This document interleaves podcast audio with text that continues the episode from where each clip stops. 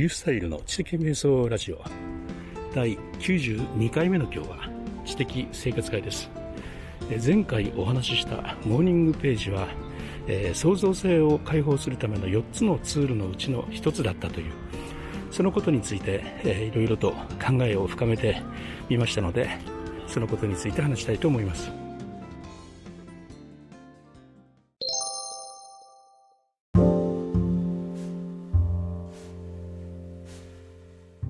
あの前回ですね、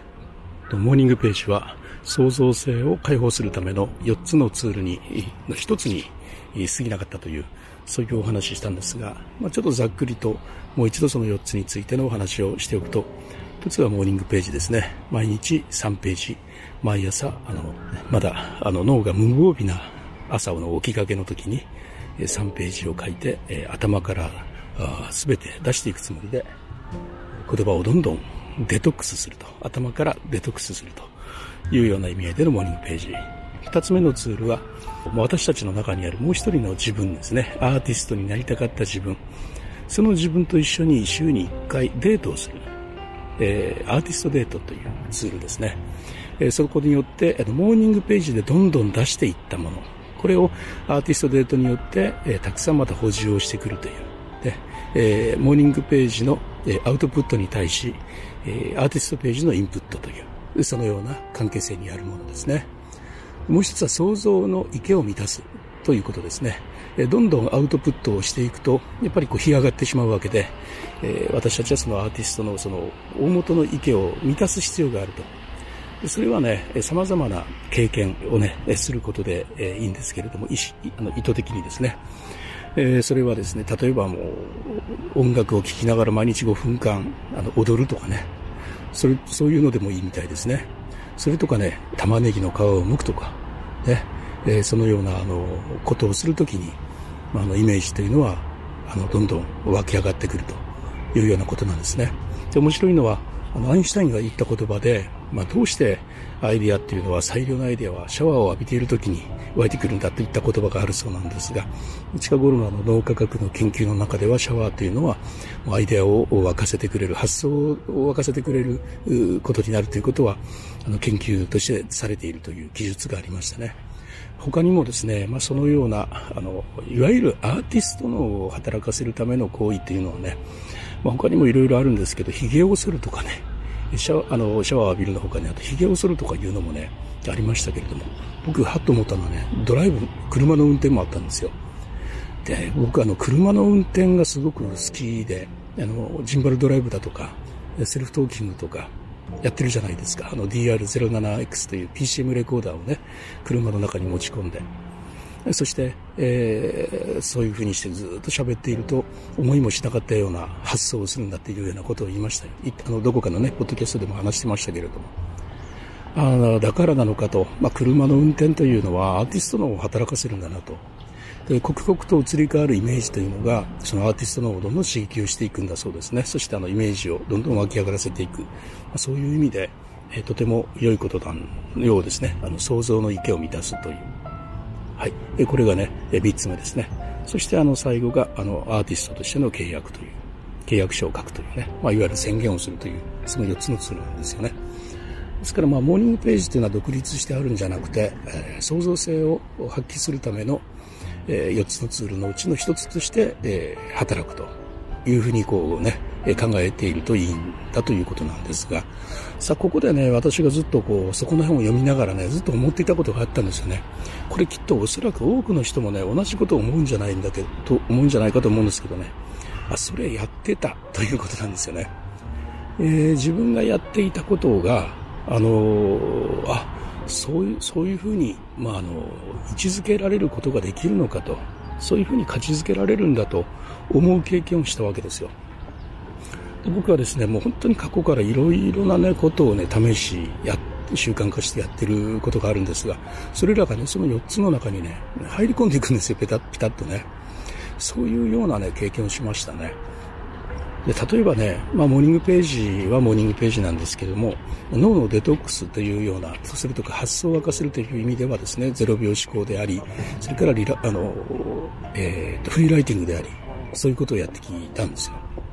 で、これっていうのは、まあそのね、脳のデトックスという意味では、モーニングページに該当すると言ってもいいかなと。だから僕ずっと、あの、10年以来ずっとやってきてるのを、まあ、モーニング朝することによってどんな価値があるのかなと思ってやってるというようなことをよく言ってるんですが、まあ、4つのツールのうちの1つとして、えー、考えることがね、できたわけですね。もう一つのですね、あのー、アーティストデート。これってみんなやってるでしょ僕の場合はもう20年間ですね、週末には、あの、この展示、今ね、撮ってますけどね、の天神に来てですね、ブラブラブラブラ散歩をして、そして最後は純駆堂に行って本音の中をね、本屋の中を探検するんですよね。あの、4階からずっと何時間もかけて歩き回って、そして自分と対話をするんですが、まさにね、こうやってあの、アーティストデートなんですよね。なるほどって僕が毎週、あの、そういうようなことを心が欲してやってたんですけども、その行為っていうのは、まあ、このね、モーニングページの著者の方によると、アーティストデートっていう一つのツールのうちの一つとして位置づけられることなんだなということをね、感じましたね。じゃあ創造性の、あのね、息を満たすっていうのは、これはもう先ほどから言ってますように、あの、ドライブですよね。ジンバルドライブ、それからジンバルウォークっていうのもやってますしね。歩きながらずっと喋るということ。それからね、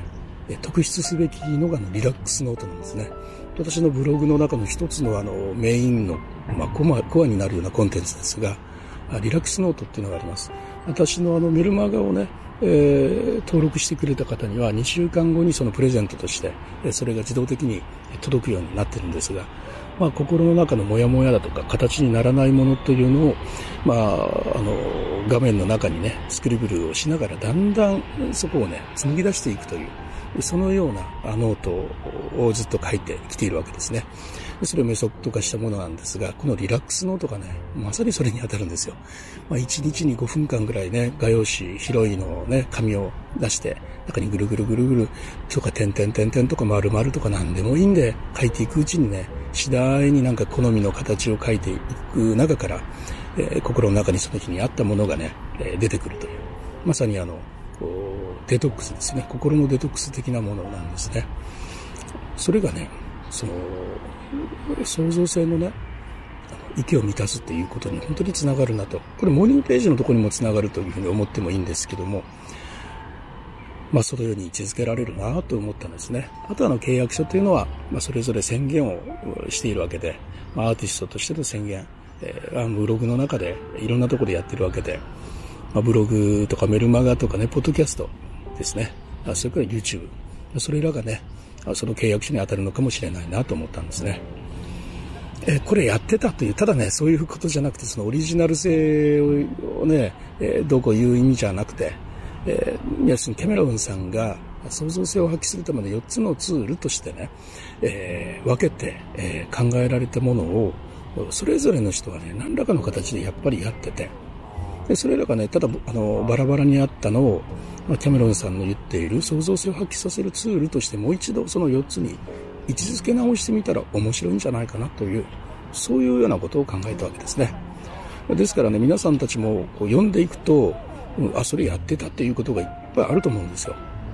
でそれをね、えー、創造性を発揮する4つのツールのうちの1つとして、え自分でもう一度あの位置づけ直してやってみるとね、とてもね、えー、そのずっとやりたかったことをやりなさいというその本に書かれていることですね。アーティストになっていく。やりたかった、えー、子供の頃なりたかった創造性、創造性のある仕事を始めていくきっかけにね、なるかもしれませんよという、そのようなお話でした。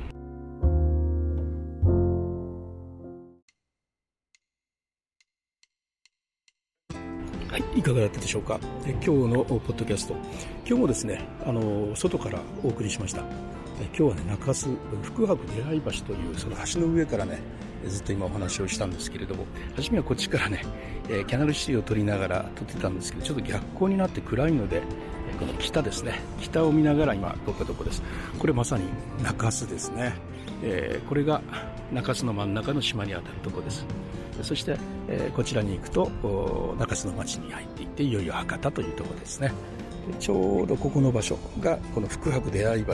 福岡と博多が出会う場所というそういうことです。えー、すみません、ポッドキャストで、えっと、声だけ聞いてる人は何のことかわからないと思うんですが、ぜひあの YouTube もこれ上げておきますので、そちらの方もご覧ください。えー、それではまた、リスタルでした。